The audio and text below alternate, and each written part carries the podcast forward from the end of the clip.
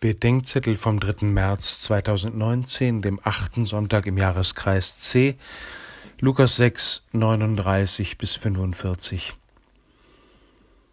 Denen, die andere korrigieren und selbst meinen, keine Korrektur nötig zu haben, sagt Jesus, zieh zuerst den Balken aus deinem Auge, dann kannst du zusehen, den Splitter aus dem Auge deines Bruders zu ziehen.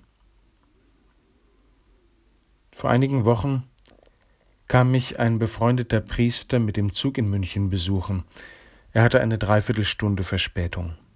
Ich maulte über den Zustand der Bahn, darauf er, es gibt genau eine Institution, die dazu gerade leider mal gar nichts sagen kann, das ist die Kirche. Recht hat er. Solange wir mit einem Balken im Auge herumlaufen, sei es institutionell, systemisch, kollektiv oder individuell, interessiert es die Leute einen feuchten Kehricht, was wir sagen, egal ob über Gott oder die Welt oder Verspätung von Zügen.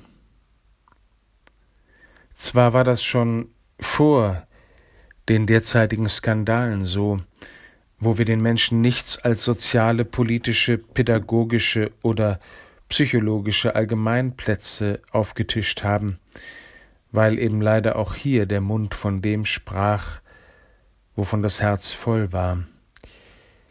Jetzt aber glauben sie uns auch nicht mehr, wenn das Haus brennt und einer von uns den Weg ins Freie kennt. Es wurde gar nicht nur die Glaubwürdigkeit der Kirche verspielt, sondern auch die Annehmbarkeit der ihr anvertrauten Botschaft unendlich erschwert. Zwei Bitten sind heute dran, dass uns der Balken aus dem Auge gezogen wird, auch wenn das, was wir sehen sollen, das von uns für erträglich gehaltene übersteigt.